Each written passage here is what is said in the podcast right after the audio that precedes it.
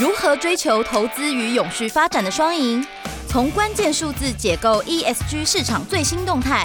欢迎收听《前进 ESG》。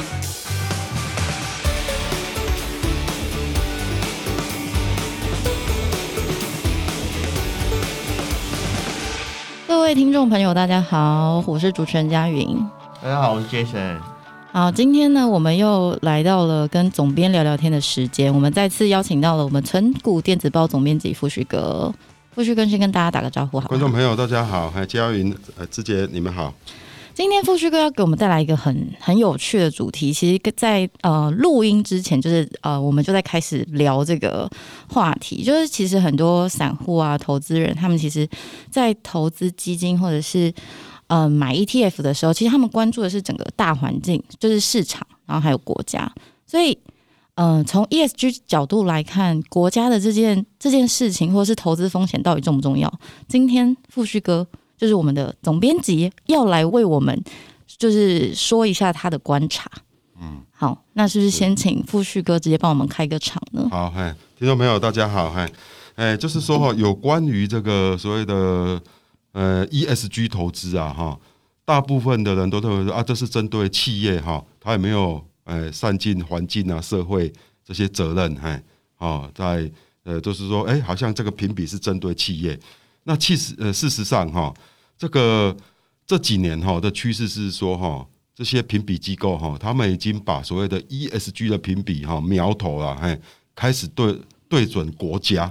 哦，以国家作为。ESG 的层次，嘿，所以你知道吗？现在世界各这个在在写所谓的 ESG 报告的哈啊，花很多钱啊，在做 ESG 这些工作，以及在写 ESG 报告，不只是企业哦，嘿，连国家的部门，嘿，哦，啊，而且是各个个部部门，嘿，都在做这件事情，嘿，好，那为什么？因为这个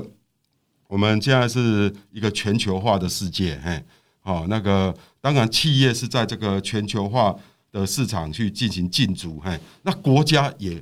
未尝不是，嘿。那据我了解，不仅是国家，现在连针对世界各个的城市，你知道吗？嘿，城市每个城市也有它的 ESG 的那个，因为这个城市攸关到直接投资的问题，嘿。好，比如说很多企业，我要去香港，还是要去上海，嗯，或是去印度孟买设工厂，嘿。哎，他们在做评比的时候，哎，这个东西，哎，城市的 ESG，哎，这个变成一个很重要的参考指标，哎，啊，所以我就觉得这个呃议题，尤其现在又我们又这那个现在就呃俄俄乌战争又又在打，嘿，好，那中国最近的那个新冠肺炎的封呃封城呐，哈，也引起一些人权上的议题，嘿，还有香港，你看这两年，嘿。外资在一直在逃离，嘿，好，因为它的整个政治体制已经做了一些一些改变，所以我是觉得我们应该，尤其是投资人呐，哈，你应该要多关注这些，哎，所谓的国家层次的 ESG 的议题的，嘿，哦，特别是就刚刚富旭说的，其实很多基金投资人他着重点是在国家。对，产业对他可能太难了。对对对，好，那我们在这个分配 ESG 大饼的时候，特别是全球资金这个大饼，是，哎，它有很多基金就是跟着国家走，是，所以在国家在业绩评比上面，哎，就跟着这个投资动能其实就很有关系。对对对吧？是是。那我看今天这个富旭有带来一个这个国家 ESG 评比最重要的指标，对对，这个指标好像会影响这个千亿美金甚至。兆元级的美金的流向，是不是可以跟我们介绍一下这个这么重要指标是什么？是，譬如说哈，现在有关于在纯粹投资上啊，哈，目前我看到应该最重要的一个一个评比机构哈，就是 RobecoSAM，哎，哦，这家瑞士的资产管理公司，RobecoSAM，哎，他在台湾他有推出基金哦，嘿。他推出的都大部分都是 ESG 相关的基金，OK，啊，它也本身也是一个非常大的一个一个投信，哈，而且是国很国际化全球，但但是他在十几年前他就开始做有关于国家 ESG ranking 评比这件事情，哎，而且它是每一年哈。发表两次，嘿，哦，啊，他不是一年一次哦，他非常勤劳，嘿，你看瑞士人工作还这么勤劳，不不容易啦，嘿，一年一年它就呃更新两次，哈，好，那我现在大概分享一下哈，它现在最新的排名了，哈，好，它是从主要是从三个方面的哈，也也是大家很熟悉的，就是所谓的政府治理。公司治理，因为你针对国家就变成政府治理。了解了解。那政府治理就包括你的贪污严不严重？那你有没有你有没有虐待人民？人权记录有没有太差？啊啊，但这个大家都比较了解哈。还有社会，所谓的社会是指说，哎，你的薪资水准，哎，失业率啊之类的哈，哎，还有你的医疗好不好？啊，这样，哎。啊啊，还有那个所谓的 infrastructure，嘿，啊，完不完善？哎，对，啊啊，环境当然说，哎，你这个国家，哎，你到底有没有？譬如说，有关于那个大家在在做气候变迁，要要降低地球温度，你有你有没有尽一份责任？哈，像美国这几年哈，被 RobecoSAM 哈的他的的排名哈就比较差，嘿，就主要就是说哈，川普一直不愿意签署那个。那个温温室气那个巴黎协定，对巴黎协定，哎、嗯嗯、啊，所以他这个就有有有所扣分，哎，好好好啊，所以在这个综合评比之下哈，目前最新的排名哈，第一名是芬兰呐，嗯，第一名是芬兰，嘿，那第二名是瑞典，第三名是挪威，嘿，那德国是在第七名，嘿，啊啊，我比较关注我们比较那个就是跟我们比较相关的国家，嘿、那日本呐，哈。日本是大概是在第十第十六名，嘿，哦，加拿大是第十七名，嗨，哦，那它是针对一百五十个国家做评比哦，哈，一百五十个国家，那台湾在台湾在不在里面？台湾在里面，哦，你知道吗？第几名？台湾那个目前的排名我没看到，但是按照他的讲法，哈。大概，因为他把这一百五十个国家又分为六组，嘿，那所谓六组就是你的排名高低啦，嘿，它分为就像我们国民所得一样，哈，哎，分为十个 level，嘿，五个 level，嘿，啊啊，台湾哈目前是居于大概第三个 level，嘿。哦，一二三四五六，所以第三，所以我们算是中中间的一个一个水准。今天政府听到中中等班，中等班听到这一集会不会来跟我们看？但是台湾这边有一个 有趣的地方哦，我仔细的看一下 RobecoSAM 的报告哈，他把特别有提到台湾，嘿，虽然我们台湾没有挤进他的前二十名，但是他有提特别提到台湾，嘿，他说台湾是过去三年以来了哈，过去三年以来，嘿，哈。排名嘿，窜升最快的国家嘿，哦，是哎，你知道吗？啊，原因是它主要的原因是说我们的政府治理哈进步很多，政府治理进步很多，嗯，那过去三年来退步最多的国家啊。不，应该说经济体啦，嘿，因为这个是一个很私人的机构，它也那个，它是用所谓的经济体，嘿，所以香港也把它独立出来，哦，所以过去三年来在 Robeco 排名评比当中，哈，ESG 排名评比当中退步最多的国家是香港，嗯，应该是那理由跟一跟台湾一样，嘿，只是它是反面的，哈，但是认为它的所谓的政府治理，嘿，一直在倒退，人权受到侵害。哈，之之之类的，嘿，所以过去香呃以前香港哈，可以都是在第二个，就是六个层次的第二个层次，哈，哦，那台湾台湾应该是现在已经是晋升到第二个层次了，早期是大概都在第第三个层次，第三个 level，现在已经进到第二个层次，我们现在的层次大概是跟南韩呐，哈，跟意大利啦差不多啦，差差不多等级啦，哈。啊，所以进步相当快，但还不是最好，还不是最好，已经算是中上等，但还不是最好。那那我们在这个 Rebecca 的得分上面有进展的话，好处是什么？是外资的资金会对台湾这个多关注吗？还是是不是可以请富旭跟我们讲一下？对，哎，我这个得第一名是。这前几名的好处，当优等生在 Robeco 的这个排行里面到底？它的好处是什么？Robeco 为什么要做出这是个国家 ESG 的 ranking？哈，对，好，主要是针对两个两两个用途了，哈，嗯，一个是所谓的直接投资，哈，哦，很多全球批那个大企业，他们在全世界考虑要设厂，嗯，啊，或是要不要设立分公司，嘿，或是要不要进军当地的市场，嘿，他们都会做评估，嘿。那既然像 Robeco 这种公司，哈，他们已经已经帮他们收集主要的一个 background 资料，嘿，那他们可以省很多事情，嘿，而且这次具有相当权威的机构，就是这样，所以这会影响到第一个层面，就是说台湾的 FDI，就是所谓的外国直接投资啊，这会影响到这个，嘿。就像 Google 要不要来台湾设厂？对，美光要不要来台湾设厂？对对对，这些就会对。，Rebecca 就是很重要的指标。对，没错，嘿，这是一个，嘿。那第二个就是所谓的被动投资，嘿，哦，被所谓被动投资是说，那个投资不是来盖工厂的，或是设立公司，嘿，啊，是直接投资你的国家，那个叫直接金融的投资啊，嘿。好，那因为现在全球很多的基金呢，哈，他们就是顺应时势，哈，对，他们在投资的时候，哈，不仅是看公司的 EPS 哦，哈，看它的获利，也看你公司的 ESG 的 ranking，是啊，现在我看很多报告，包括不仅是外资哦，包括我们国内券商的报告，在做某一家公司的的写报告的时候，哈，哦，现在已是新的趋势哦，哈，以前哈就是啊。估计说啊，你这个前景 outlook 怎么样？guidance 是怎样？那过去五年的那个财报怎么样？分析一下。现在不是，嘿，之后还继续写说，哎，你这家公司的 ESG 的 ranking 是怎么样？嘿，有没有有没有达标？嘿，哎，现在是这样。那现在这些所谓的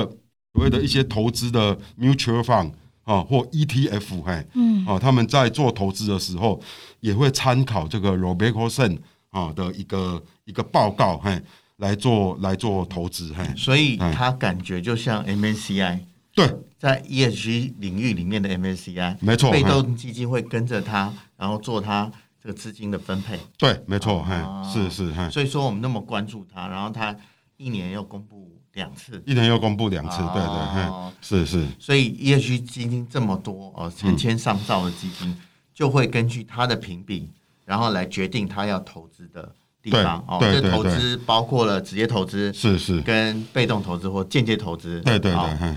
是啊。像最近我看到最近的报告哈，他就有特别提到印度这个国家啊，他就认为说哈，那个莫迪呀哈啊上任之后了哈，已经也是好几年了哈，对，哈，印度的那个环境哈啊，environment 哈，对，哈，污染了哈，哦是是。恶化的，嘿，一直在恶化当中，嘿，而且在 human right，哎，人权的表现上，哈，也越来越差，嘿，啊，所以他就调降了，他说那个印度也是这几年哈排名哈退步相当相当快的国家，嘿，不只是印度哦，嘿，还有那个中国也是，哦，中国，嘿，哦，那所以这让我们想到了哈，就是说哈。我们这个过去二十年来，哈，金砖四国这个投资主题了，哈，一直很吸引我们投资人的目光。第一个是他们的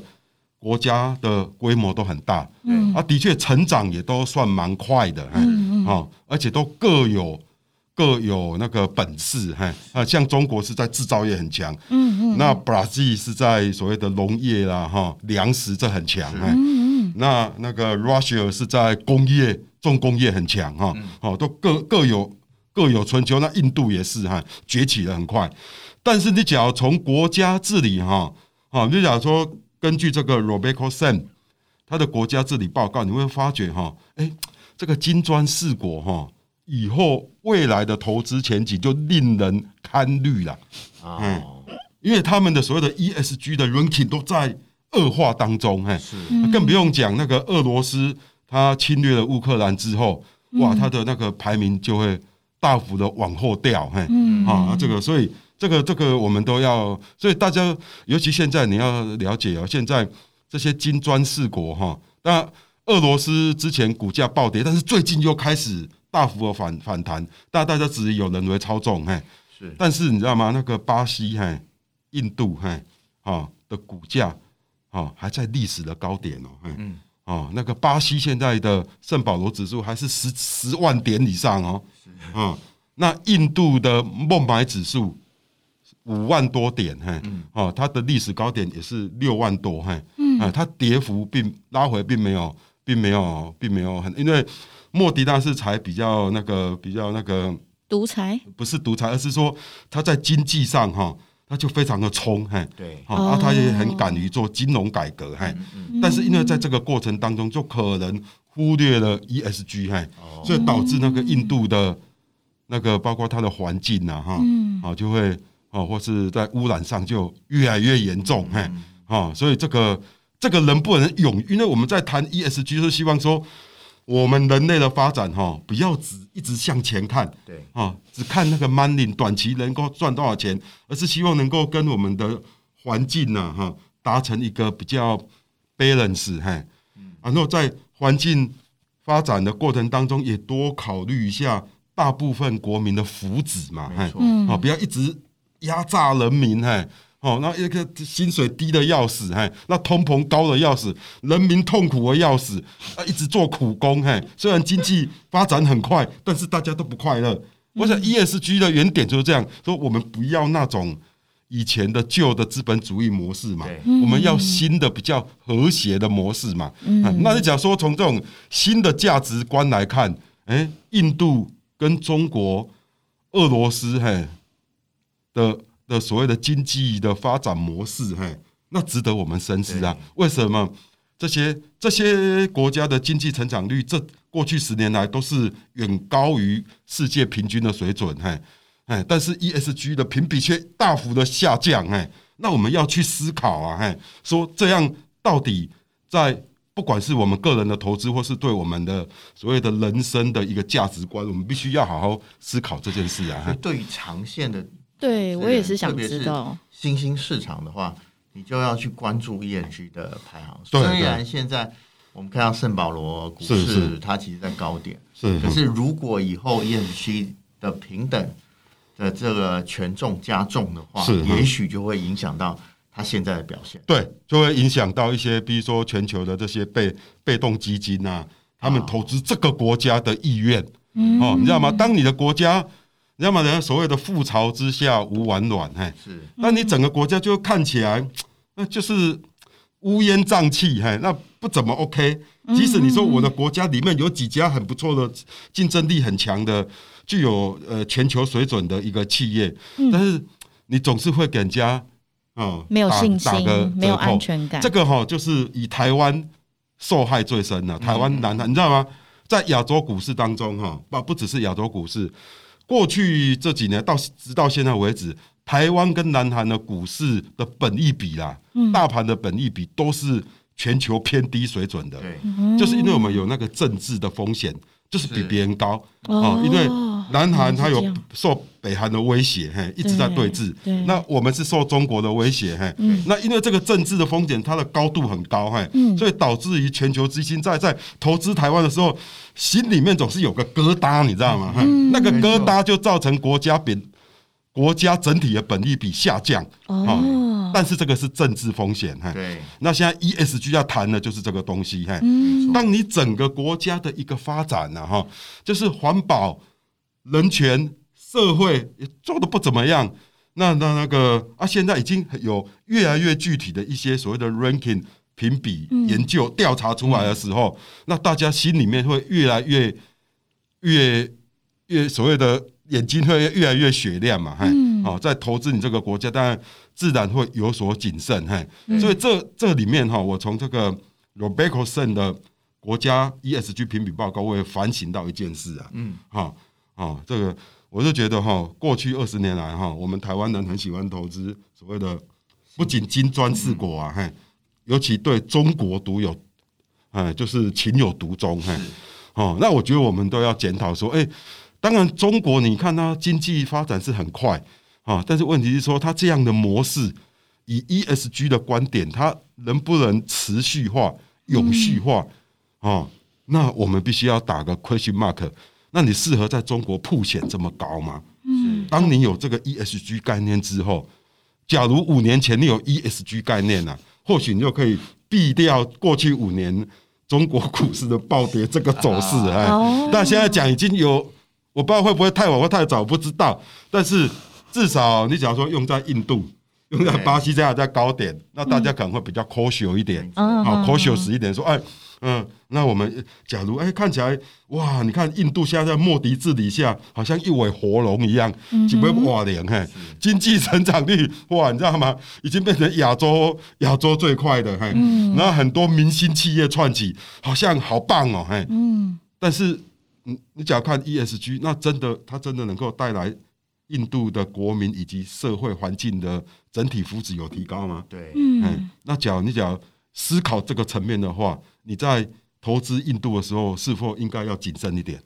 没错，其实中国这个监管的风险其实是蛮高的，也就是说，ESG 里面的 G 嘛，对，所以它的 governance 哈，对。啊，government 这个这个方面，中国就是太低，嘿，所以中国导致它在 RobecoSAM 的排名六个六个等级当中，它都处于倒数第二个。这个等级一直拉不上来，香港也是一样嘛，哈。香港本来不错，对，哦，因为这个已经做十几年了，香港十几年的香港也很不错的，甚至曾是挤挤入前十名，那现在又又倒退很多，哈。对。对，所以说这个指标如果先早一点被大家重视的话。你可能就避开香港，就不会买恒生指数，从四万多点跌到现在，曾经跌破两万点嘛，对不对？是是。哎，其实我我我觉得就是节目其实到一个尾声，我我坦白说，我今天在看那个就是总编辑就是富旭哥这边给的这个主题，我一开始真的担心会很生硬，然后我完全听不懂，又很无聊。但是在刚的整个过程里面，我突然觉得哇，原来整个 ESG。